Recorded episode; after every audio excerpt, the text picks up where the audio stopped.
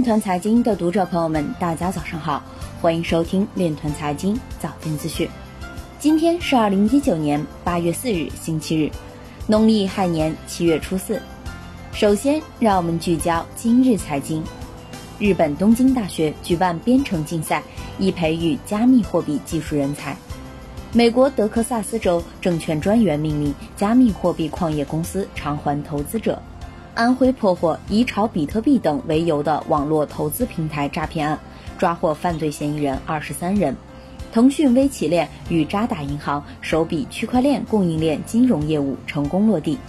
有调查显示，至少百分之七的瑞士互联网用户持有数字货币。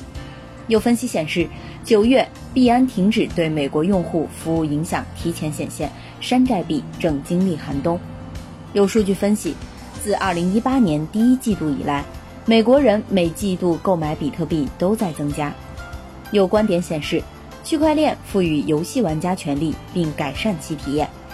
国际货币基金组织代理总裁谈 Libra，应平衡机遇和风险。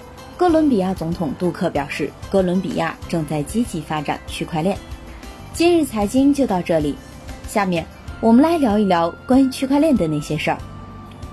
据微信公众号“中国外汇”八月二日消息，中国外汇二零一九年第十五期刊发国际金融论坛学术委员陈炳才的文章《Libra 能否成真？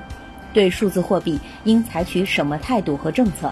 在文章中表示，第一，鼓励技术创新，但不鼓励对制度和规则的突破；第二，让数字货币技术与金融改革相向而行；第三。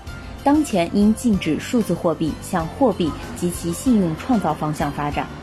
第四，央行应该建立和发展运用区块链技术的支付系统。